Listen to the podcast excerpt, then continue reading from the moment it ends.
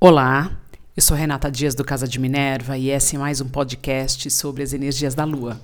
Hoje eu vou falar sobre a Lua Nova em Escorpião, que acontece no dia 15 de novembro, às 3 horas da manhã. Então, na madrugada do dia 14 para o dia 15, a Lua Nova, Sol e Lua juntos a 23 graus de Escorpião. Então, observe onde acontece 23 graus de Escorpião no seu mapa natal é onde essa energia vai estar tá mais forte.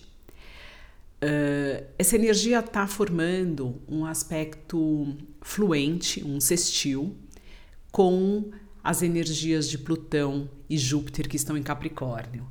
Uh, Plutão é também o regente dessa lua. A energia de Plutão, a energia de Escorpião, é uma energia muito forte ela tem a ver com uh, tudo que é muito profundo, tudo que é muito escondido, guardado. Escorpião, por exemplo, rege temas que a gente não, não fala abertamente. Né? Ele rege a casa 8, tem a ver com morte, transformação, renascimento, a energia sexual primordial, dívidas. Questões com dinheiro da outra pessoa, enfim, muitas coisas que a gente acaba não falando normalmente.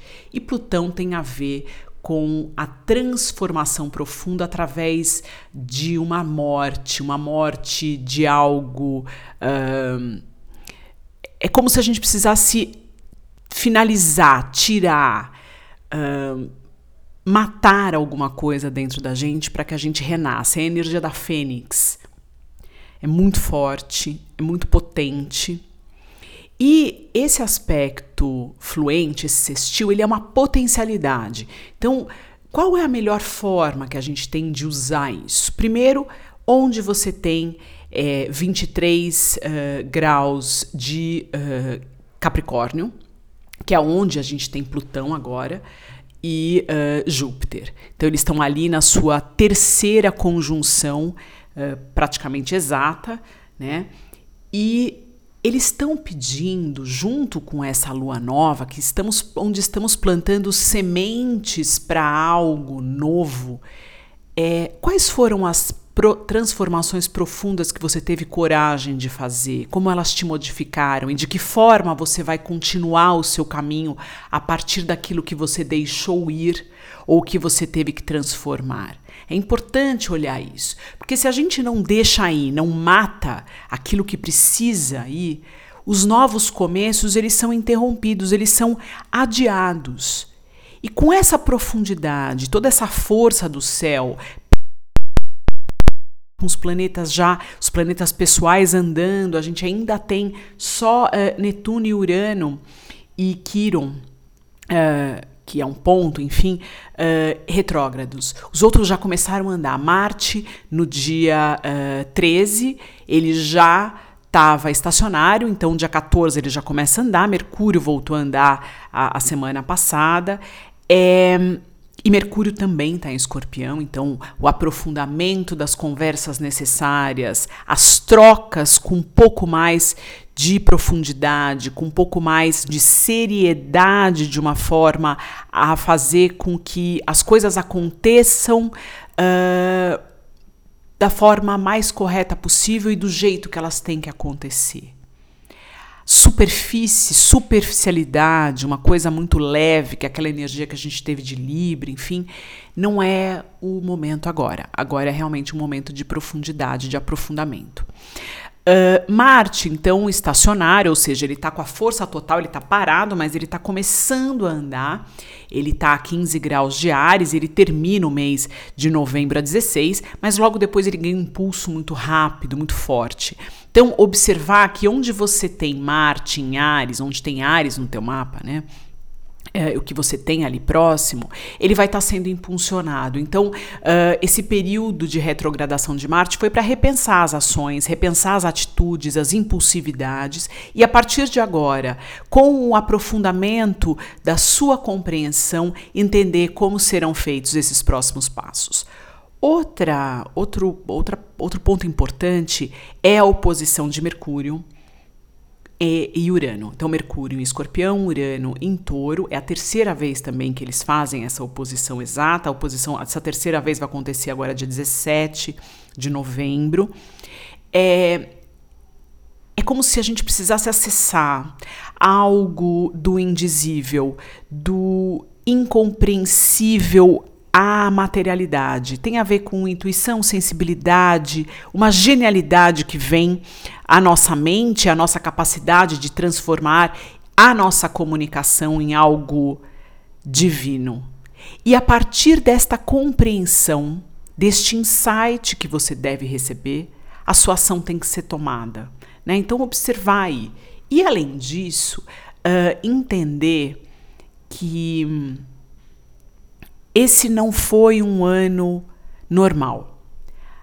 Os aspectos astrológicos uh, já prediziam algo diferente. O que vivemos foi algo excepcional, estranho, uh, pouco compreendido, mas que precisa ser aceito. E as modificações que foram pedidas durante esse ano, elas têm que ser levadas com um pouco mais de leveza e com a certeza de que há algo por trás muito maior que a gente ainda não consegue entender.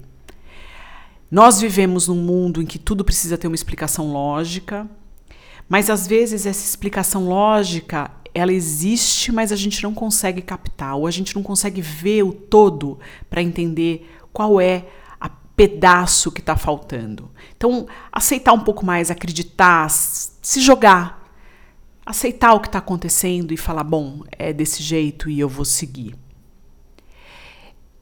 Essa lua nova marca também o começo do, da, dos eclipses. Então a gente tem um eclipse agora, ainda em novembro, dia 30, um eclipse uh, lunar com a lua cheia, a lua em Gêmeos, a 8, 9 graus de Gêmeos, e depois no meio de dezembro, um eclipse solar em Sagitário, é, mostrando ali novos caminhos, novas formas de ver o mundo, mudando um pouco as nossos, os nossos conceitos ou pedindo uma mudança de conceitos e essa e esse eclipse de Gêmeos uh, fazendo com que as nossas interações, a nossa comunicação, as perguntas que a gente faz ao mundo, a nossa capacidade de, a nossa capacidade de racionalizar algumas coisas, mas de forma mais prática, ela também seja enfatizada.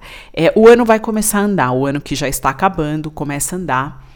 É importante entender que com essa energia muito forte de escorpião, que você ainda não limpou, que você não eliminou, o que você ainda não olhou e varreu para baixo do tapete, precisa ser olhado de alguma forma, porque senão isso vai explodir mais lá na frente de uma forma muito abrupta e às vezes uh, não muito agradável. Então é um momento realmente de olhar e, e fazer o trabalho sujo, né?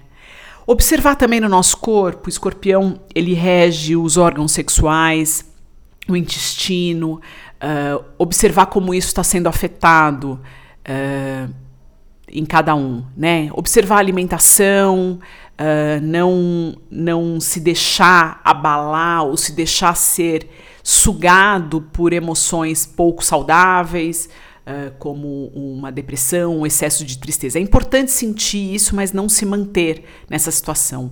Usar aí de subterfúgios, de técnicas para que você saia Uh, dessa situação uh, e depois faça uma reflexão do porquê que você passou. A gente, as situações, os, os, sentimentos, eles vêm em resposta a algo que a gente precisa olhar, ou algo que a gente não fez que deveria ter feito, ou algo que a gente fez e que não deveria ter feito ou às vezes uma inação ou um excesso de ação. Então, observar para que você aprenda com isso e que não cometa o mesmo erro e que esse sentimento uh, que às vezes não é tão gostoso de sentir, ele tenha o ele, ele cumpra a sua real função, que é nos avisar que algo não está bem, algo não está fluindo corretamente. Eu deixo vocês por aqui e até o próximo podcast.